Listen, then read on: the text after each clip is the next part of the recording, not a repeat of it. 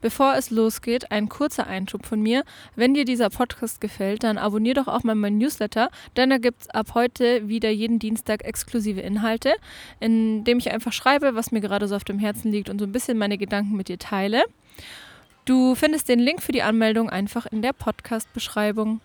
Außerdem ist für meinen Brautfrisuren-Workshop am 11. und 12.3. in München noch ein Platz frei geworden. Du kannst dich entscheiden, ob du nur zur Theorie kommen möchtest oder auch die Praxis mitmachen und üben möchtest. Ich organisiere die Modelle, zeige dir verschiedene Texturen. Es geht um Lockerheit, Haltbarkeit, um Sauberkeit beim Erstellen von Brautfrisuren. Ich zeige offene als auch geschlossene Hochsteckfrisuren und ich würde mich freuen, wenn du dabei bist. Du findest alle Infos über den Link in der Podcast-Beschreibung oder auf meiner Website. Herzlich willkommen bei einer neuen Folge von Beauty and the Business. Ich hoffe, du verstehst mich gut, denn ich sitze auf einer Terrasse auf Ibiza. Wir sind nämlich gerade auf Workation. Deshalb kann es gut sein, dass du im Hintergrund mal Hunde bellen oder Vogelgezwitscher oder Wind oder Meeresrauschen hörst. Denn ich dachte mir, es ist mal eine ganz coole Abwechslung, die Folge draußen aufzunehmen. In den letzten Folgen ging es hier ja sehr viel um das Thema Instagram. Also in der Folge 16 habe ich mit äh, Katharina darüber gesprochen, dass sie auch über Instagram oft Make-up-Artists finden und anschreiben. Und in der Folge 14 ähm, habe ich dir ein paar Tipps zum Instagram-Marketing gegeben. Dennoch ist die Webseite weiterhin ein wichtiger Faktor und du kannst über die Webseite, anders als wie bei Instagram, auch noch organisch Kunden gewinnen. Und nur mal so als Beispiel dafür kann ich dir also ich habe nachgeschaut, wie viele Anfragen ich über meine Webseite bekommen habe. Und es waren in den letzten zwei Monaten bei meiner Hochzeitswebsite insgesamt 40 Hochzeitsanfragen, die nur über die Website reinkamen, weil diese sehr gut bei Google rankt. Also das bedeutet, wenn jemand einen Brautstylist sucht und bei Google eingibt Brautstylist München oder mobile Brautstylistin, zu den Keywords kommen wir gleich noch, dann wird meine Webseite ziemlich weit oben angezeigt. Und damit du das auch schaffen kannst, habe ich dir heute meine wichtigsten Tipps mitgebracht, mit denen du deine Webseite auch zu einem Kundenmagneten äh, machen kannst. Ich habe ja insgesamt zwei Websites. Ich habe die getrennt nach Zielgruppen. Also ich habe einmal eine Hochzeitswebsite, das ist die, von der ich gerade schon erzählt habe. Und dann habe ich noch meine Alexandra Lederer Webseite, die richtet sich an Kunden, die mich einfach als Make-up-Artist buchen wollen. Da habe ich einmal auf der Startseite zwei Button und dann kann man auswählen, ob man sich für meine Dienstleistung als Make-up-Artist interessiert oder fürs Coaching. Und dann wird man weitergeleitet zu der Coaching-Startseite und da sind dann alle Infos aufgeführt über die Online-Kurse, meine Workshops, ähm, meine Einzelcoachings und so weiter. Und ich habe mir jetzt mal aufgrund von dieser Podcast-Folge meine Statistiken der letzten 28 Tage angeschaut. Das kann ich über Google Analytics machen. Das habe ich nämlich mit der Website verbunden. Das würde ich dir auf jeden Fall auch empfehlen, wenn du eine Webseite startest, dass du direkt so ein Tool einbindest, entweder Google Analytics oder einfach so ein Plugin dir runterlädst, mit dem du die ähm, Website-Aufrufe beobachten kannst. Und ich war mega überrascht, denn ich habe echt richtig gute Statistiken, meiner Meinung nach. Also bei der Brautstyling-Webseite hatte ich in den letzten 28 Tagen insgesamt 15.000 Gesamtimpressionen. Eine Impression bedeutet nicht, dass jemand auf meine Seite klickt, sondern derjenige gibt irgendwas bei Google ein und die Webseite wird dann angezeigt. Also man sieht die Webseite, klickt aber nicht drauf. Das ist dann immer dieses kurze Google-Snippet ähm, wo man den Metatitel und die Beschreibung sieht. Und insgesamt hatte ich 600 Besucher auf der Seite in 28 Tagen.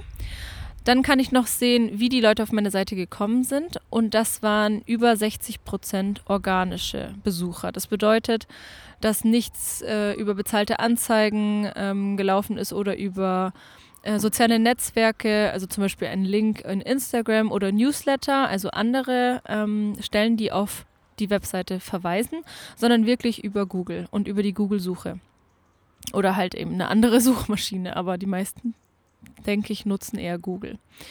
Und die Keywords, für die meine Webseite am häufigsten rankt, also das sind die Begriffe, die in Google eingegeben werden, für die meine Webseite dann auftaucht, sind genau die, die für mich auch relevant sind und auf die ich meine Webseite auch optimiert habe.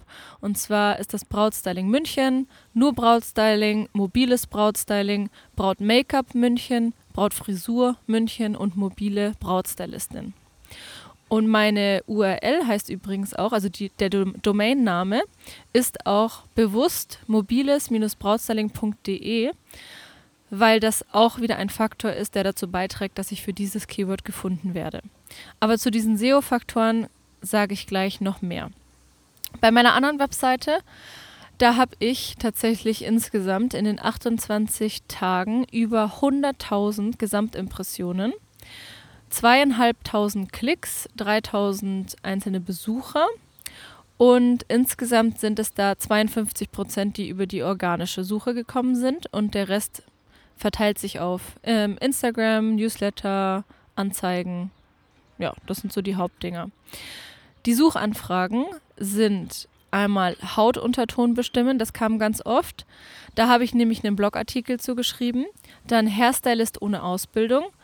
Ähm, da habe ich auch einen Blogartikel zu und Make-up-Artist-Ausbildung kosten. Also wenn jemand wissen will, wie viel kostet eigentlich so eine Make-up-Artist-Ausbildung und gibt dann diese Keywords ein, dann kommt meine Webseite ziemlich weit oben und dann klicken sie drauf, denn ich habe auch ähm, verschiedene Blogartikel zu diesem Thema geschrieben mit auch Übersichten von Make-up-Artist-Ausbildungen. Und das habe ich natürlich gemacht, um zu informieren, aber ein Grund war eben auch, dass ich dadurch meine Webseite SEO optimieren wollte und für mehr Traffic sorgen wollte weil ich eben wusste, das ist was, was Leute interessiert und dann einfach einen sehr guten Artikel darüber geschrieben habe, der optimiert geschrieben ist, sodass Google auch weiß, ähm, dass meine, ja, dass die, dass die Nutzer dieses auf meiner Webseite finden. Mein Top-Content sind eben diese Blogartikel, ähm, wie zum Beispiel eben der besagte fünf Tipps, um als Make-up-Artist den richtigen Hautunterton zu finden oder Hairstyling ohne Friseurmeister, alle Infos zur Ausnahmebewilligung. Ich glaube, da bin ich auch eine der wenigen, die darüber so einen Artikel mal geschrieben hat. Und was jetzt eine Webseite ähm, für Eigenschaften braucht und was eine gute Webseite ausmacht, dazu kommen wir jetzt. Ich habe so ein paar wichtige Eigenschaften mir ähm, überlegt und so ein bisschen gebrainstormt, was denn die wichtigsten Sachen sind und bin insgesamt auf sieben Eigenschaften gekommen und die stelle ich dir jetzt vor. Die erste Eigenschaft und das allererste, was man sieht, wenn man auf eine Webseite klickt, ist die Startseite. Also es ist wichtig, dass du eine überzeugende Startseite hast. Der Teil, den man sieht, äh, der ohne zu scrollen sichtbar ist, also man nennt diesen Teil Above the Fold, der muss deinen Kunden sofort überzeugen, auf der Webseite zu bleiben. Das ist das, was er als erstes sieht. Und wenn ihn das nicht überzeugt, dann klickt er wieder auf Zurück und sucht sich irgendwo anders seine Informationen. Deshalb ist es extrem wichtig, dass du auf diesem Teil nicht einfach dich in den Vordergrund stellst, sondern wirklich die Bedürfnisse deiner Kunden. Du musst dich immer fragen, wonach sucht der Kunde, wenn er auf meine Webseite kommt? Das bedeutet, dass du zum Beispiel kein Bild von dir auf der Startseite einfach mit deiner Jobbeschreibung haben solltest. Also so hier, das bin ich, mein Name ist Alexandra, ich bin Make-up-Artist. Es ist ein bisschen was anderes, wenn man dadurch zeigen will, was man schon alles erreicht hat und sich so ein bisschen als Experte positionieren will, ist auch machbar. Und es darf auch ruhig ein Bild sein von dir, aber es sollte dann trotzdem ein Text dabei stehen, der dem Kunden direkt sofort auf den ersten Blick zeigt, was man bei dir ähm, bekommen kann. Also leg den Fokus eher darauf zu zeigen, wie du dem Kunden helfen kannst. Du kannst gerne auch mal meine Websites anschauen, so wie ich das einfach aufgebaut habe. Zum Beispiel habe ich bei meiner Brautstyling-Website wirklich total den Fokus darauf gelegt, dass die Leute direkt sehen, was ich anbiete. Die Überschrift ist zum Beispiel Ja, ich will mich in meiner Haut wohlfühlen. Und der Untertitel, also der erste Text, den man liest, der lautet, Deine Hochzeit steht bevor, die Nervosität steigt. Ich nehme dir eins der wichtigsten To-Dos ab, damit du dich wohlfühlen und entspannen kannst.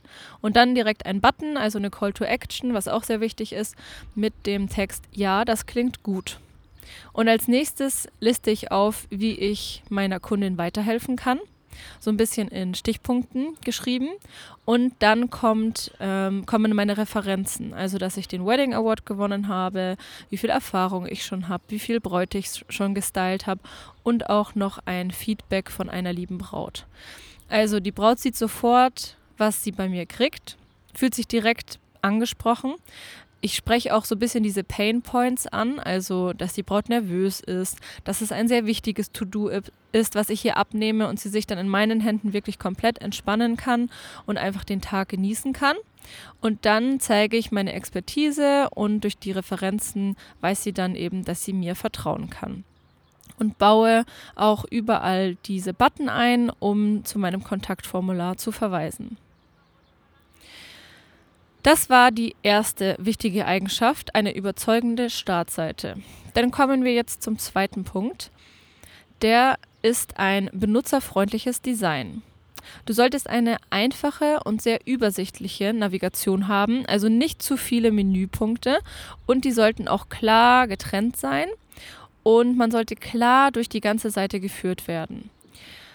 Dass man regelmäßig Buttons einfügen sollte, habe ich ja schon erwähnt. Also blöd wäre es, wenn du eine Seite hast, die sich komplett auf eine Seite erstreckt. Die nennt man One-Pager. Ist auch ein gutes Design. Da kann man dann auch oben trotzdem ein Menü einbauen und immer wenn man auf diesen jeweiligen Menüpunkt klickt, springt man einfach ein bisschen weiter runter an der Seite. Da kann man dann so Anker setzen. Und wenn du so eine Seite hast, die sehr lang ist und nirgendwo Buttons eingefügt hast, sondern die Person theoretisch bis nach ganz unten scrollen muss, um zum Beispiel zu deinem Kontaktformular zu kommen oder zu deiner ähm, einfach deiner E-Mail-Adresse, dann ist die Chance groß oder die Wahrscheinlichkeit groß, dass die Person vorher schon abspringen wird.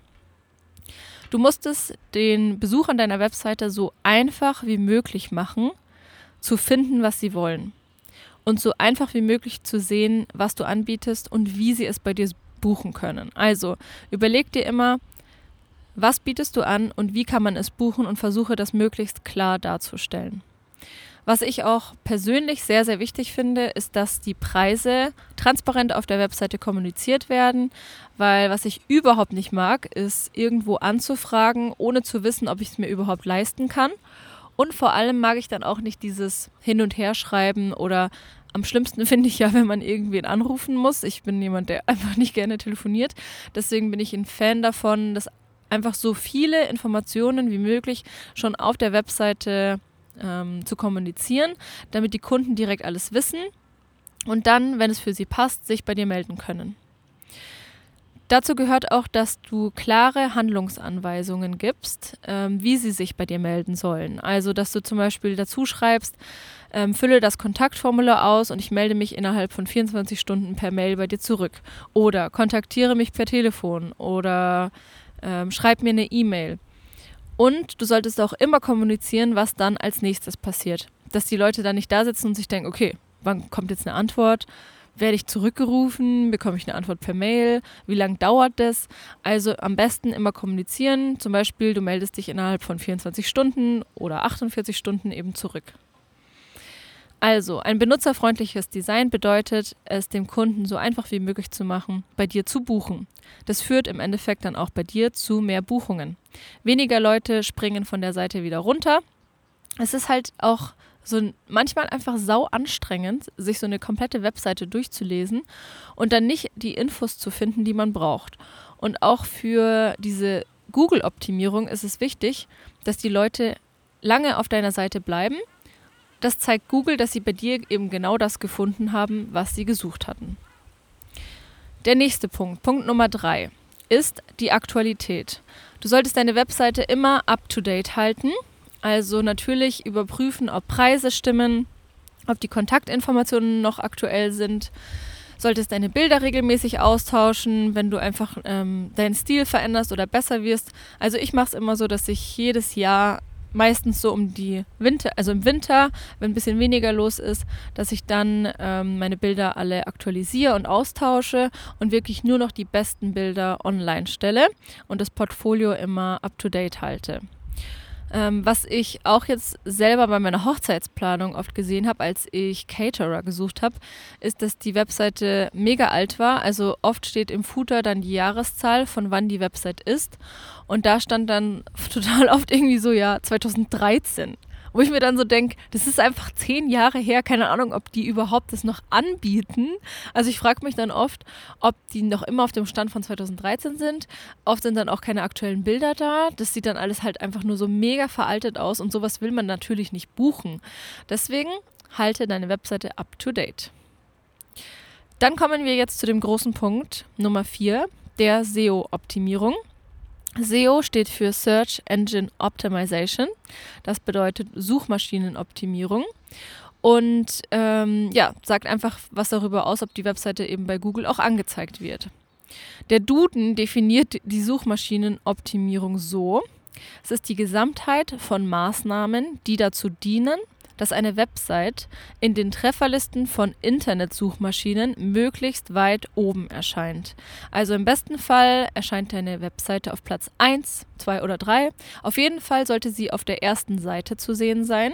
Es gibt Statistiken, die zeigen, dass extrem viele Leute nicht weiterblättern als Seite 1. Und wirklich, ich glaube, es sind so 60 oder über 60 Prozent, die auf den ersten Google-Eintrag klicken.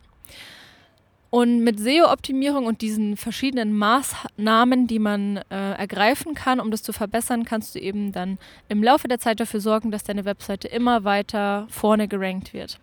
Wenn du die Webseite komplett neu erstellst, dann wird sie erstmal gar nicht gelistet sein. Also Google braucht immer erstmal so ein bisschen, um das Ganze zu analysieren und zu erkennen.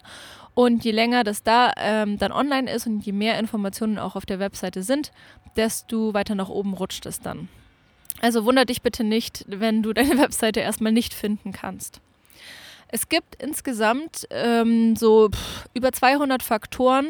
Zumindest habe ich das in dem Blogartikel von Blog Mojo gelesen, den ich dir auch sehr empfehlen kann. Also der ganze Blog befasst sich viel mit so ähm, Website, SEO-Optimierung. Ähm, der Autor hat auch einen extra SEO-Kurs rausgebracht, einen Online-Kurs. Also falls du stärker in dieses Thema hineingehen willst, dann kann ich dir den auf jeden Fall empfehlen.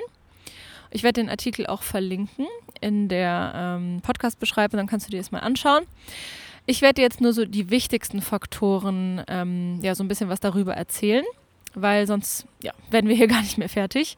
Also, der, einer der wichtigsten Faktoren für die SEO-Optimierung ist natürlich der Content auf deiner Seite. Also wie gut deine Webseite die Suchanfrage deiner Besucher beantwortet.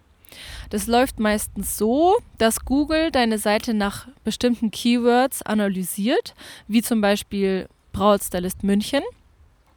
Deshalb solltest du diese Keywords, für die du gefunden werden willst, auch auf deiner Webseite an verschiedenen Stellen einbauen. Zum Beispiel in Überschriften, im Seitentitel, in der URL also mobiles Brautstyling oder eben dann nach dem Slash. Dann im Fließtext ein paar Mal und auch zum Beispiel in den Bildbeschriftungen und den Alttexten von deinen Bildern und deiner Meta-Beschreibung der Seite. Das ist das, was dann angezeigt wird, wenn man diese kurzen Ausschnitte bei Google sieht. Und für all diese Dinge gibt es eben, ähm, je nachdem, bei welchem Webseite Hoster bist, du bist und wie du deine Website gebaut hast, ähm, gibt es dann so Stellen, an denen man das einbauen kann. Zeige ich übrigens alles in meinem Online-Kurs Boss.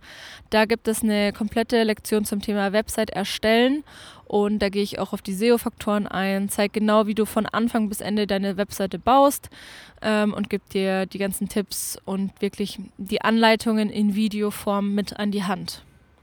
Ein weiterer wichtiger Faktor ist die Lesbarkeit deiner Texte. Denn im Internet oder allgemein so online liest man ganz anders als in einem Buch. Also du würdest hier nie hingehen und eine Webseite wie ein Buch komplett von vorne bis hinten, von links nach rechts durchlesen, äh, sondern man überfliegt das Ganze. Deshalb ist es wichtig, dass du sehr gut leserlich schreibst, also Absätze benutzt, viele Zwischenüberschriften einbaust. Es sollten nie zu lange Absätze sein ohne Zwischenüberschrift, dass du Aufzählungen verwendest, Wörter hervorhebst durch ähm, fett äh, gedruckte Wörter oder unterstrichene Wörter oder auch kursiv, dass du eine relativ einfache Sprache benutzt, so wie man einfach sprechen würde dass du aber auch auf Rechtschreibung achtest. Und ein wichtiger Punkt ist auch, dass du nicht nichts kopierst, also alles sollte so ein bisschen originell sein. Google merkt nämlich, wenn der Text genau derselbe ist. Also das bedeutet auch, bitte nicht bei Kollegen einfach blind kopieren. Du darfst dich gerne inspirieren lassen. Ich habe auch natürlich viele, die meinen Kurs gemacht haben und so ein bisschen das Ganze von meinen Website abgeschaut haben. Aber du solltest es immer so ein bisschen umformulieren und auch darauf achten, dass es wirklich zu dir passt und auch auf dich zutrifft. Also auch wenn du sowas wie AGBs kopierst, solltest du dir überlegen, ob das wirklich für dich alles so ähm, passt oder ob du deine eigenen Regeln und Werte aufstellen möchtest. Dann kommen wir zum fünften Punkt. Das ist die Sicherheit deiner Website. Es ist auch ein SEO-Faktor. Wenn du keine sichere Webseite hast, dann wirst du bei Google auch schlechter gerankt. Da gibt es dieses sogenannte SSL-Zertifikat, das du brauchst. Das ist auch bei den meisten Hostern kostenlos dabei. Das wird dann auch alles für dich ähm, installiert. Im Endeffekt musst du das einfach dann nur bei der Buchung anklicken. Aber es ist sehr wichtig, dass du das hast, denn es sorgt dafür, dass ähm, die Daten von deinen Besuchern äh, ge, ähm, gesichert, also geschützt und verschlüsselt werden. Und immer wenn du auf eine Webseite gehst, die das nicht hast, hat, dann siehst du oben neben der URL, ähm, da steht dann meistens nicht sicher und ist irgendwie noch so rot markiert oder so. Und das sind dann, ist dann immer ein Zeichen dafür, dass da dieses Zertifikat fehlt. Was zu der Sicherheit dazugehört, ist natürlich noch die Datenschutzerklärung. Das solltest du auf jeden Fall haben. Dann ein Cookie-Banner. Da gibt es auch große Unterschiede bei den Bannern. Also meistens sind die kostenlosen nicht sicher bzw. entsprechen nicht den Anforderungen, ähm, die wir in Deutschland haben für, die Dat für den Datenschutz. Und was du auch nicht verwenden solltest, ist Google-Schriftarten, die direkt auf der Webseite einbinden. Da gibt es aber auch eine super easy kostenlose Möglichkeit, das mit einem Plugin zu umgehen. Ich werde jetzt nicht genau darauf eingehen, wie du was machst, sondern das sind einfach nur Faktoren, die du auf dem Schirm haben solltest. Und wenn du darüber mehr lernen willst, dann kannst du dir gerne meinen Online-Kurs holen. Dann die Eigenschaft Nummer 6 ist auch ein SEO-Faktor und zwar ist es die Ladezeit. Ähm, deine Webseite sollte ähm, nicht zu lange brauchen, um geladen zu werden. Dazu gehört auch, dass du die Bilder nicht in voller Größe hochlädst, sondern sie immer in Webgröße speicherst und dann hochlädst. Den Fehler habe ich am Anfang auch gemacht, das wusste ich überhaupt nicht. Ich habe die auch immer komplett falsch benannt, gar nicht darauf geachtet, wie die heißen oder was der Alttext ist. Und du musst es schon, bevor du es hochlässt, am besten perfekt abspeichern. Und ähm, dann dauert es einfach nicht so lange, diese großen Dateien zu laden. Also je kleiner die sind, desto schneller geht es natürlich. Und da gibt es dann auch so Richtlinien, wie groß die sein sollten, wie ähm, lang die längste Seite in Pixeln sein sollte, damit es perfekt für so eine ähm, Web-Anwendung passt, für so eine Webseite. Und da gibt es auch wieder so Plugins, die dabei helfen, das nochmal zu reduzieren. Du kannst die Ladezeit deiner Webseite testen. Zum Beispiel kannst du das auf seobility.net machen und dort werden dir dann auch direkt so Verbesserungsvorschläge ähm, genannt, die du umsetzen kannst. Also probier das gerne mal aus. Und dann kommen wir noch zur letzten Eigenschaft, die auch mega wichtig ist. Und zwar ist es, dass deine Webseite mobile optimiert ist und ein responsives Design hat. Denn der Großteil aller Besucher geht tatsächlich über das Handy auf die Webseite. Bei mir sind es einfach ganze 80 Prozent. Das konnte ich auch in meinen Statistiken sehen. Hat mich auch ein bisschen überrascht, weil ich natürlich meine Webseite erstmal für ähm, die Computeransicht designe und dann stelle ich das Ganze um für iPad und für, fürs Handy.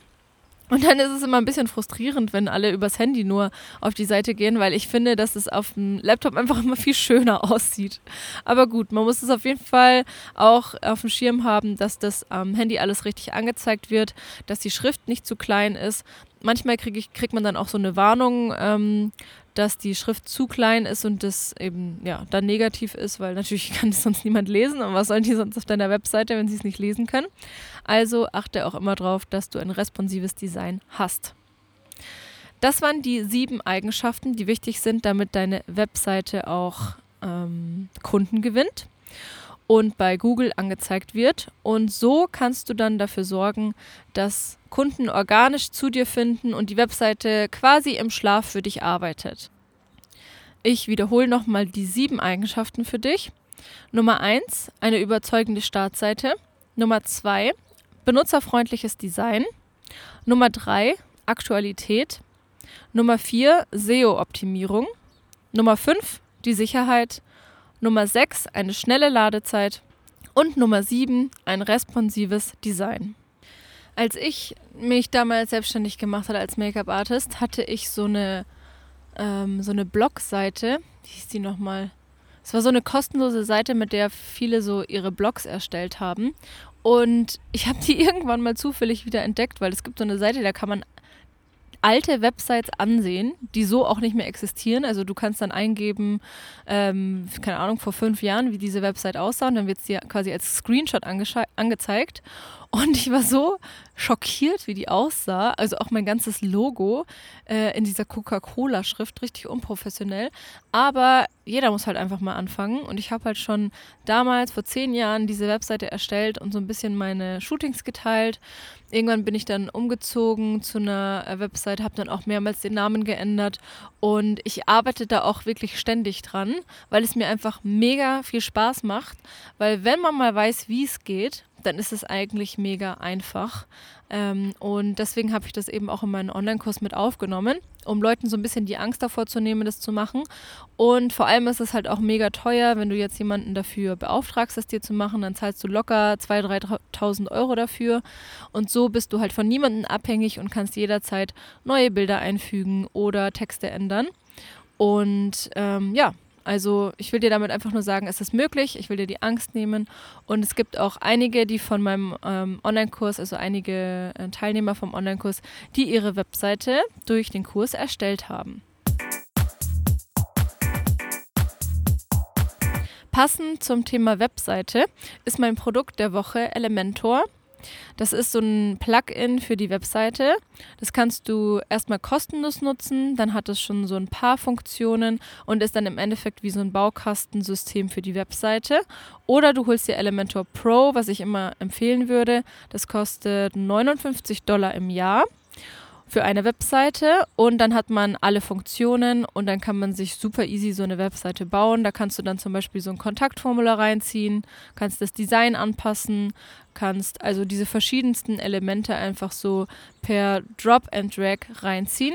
Und ich bin richtig froh, dass es das gibt, weil damit ist der Website-Bau richtig einfach. Und mein Job der Woche, der war vor zwei Wochen. Das war ein Job für ähm, Fotoshooting für die FDP. Und es war echt eigentlich ganz cool. Ich bin kurzfristig eingesprungen für eine Kollegin, die krank geworden ist. Und da wurden dann auch so Sticker für Instagram gefilmt. Und ich durfte auch einen Sticker machen, was so richtig cool ist. Ich hoffe, ich kriege den auch noch. Ähm, ich habe einen gemacht, wo ich so einen Pinsel halte und einen, wo ich so quasi nach oben zeige, wie so eine Art, ähm, hier ist der Button, klick da drauf. Ähm, und das war cool, weil sowas wollte ich schon immer mal haben. Das war's mit meinen Tipps zum Thema Webseite. Ich hoffe, du konntest was Neues lernen. Und falls du weitere Unterstützung von mir zu dem Thema haben willst, dann kannst du dich gerne auf die Warteliste von meinem Online-Kurs setzen lassen. Ist komplett unverbindlich und du bekommst dann einfach Bescheid, sobald der Kurs wieder öffnet. Und zwar ist das Ende März. Und ich arbeite übrigens gerade auch an einem kompletten Update zu den äh, Videos für die Website-Erstellung und werde das alles nochmal komplett neu aufnehmen, weil ich da auch in der letzten Zeit wieder viel dazu gelernt habe und das letzte Mal das vor zwei Jahren aufgenommen habe und ich will es natürlich immer up-to-date halten, genau wie meine Webseite. Also ich freue mich, wenn du dabei bist und wir hören uns in der nächsten Folge.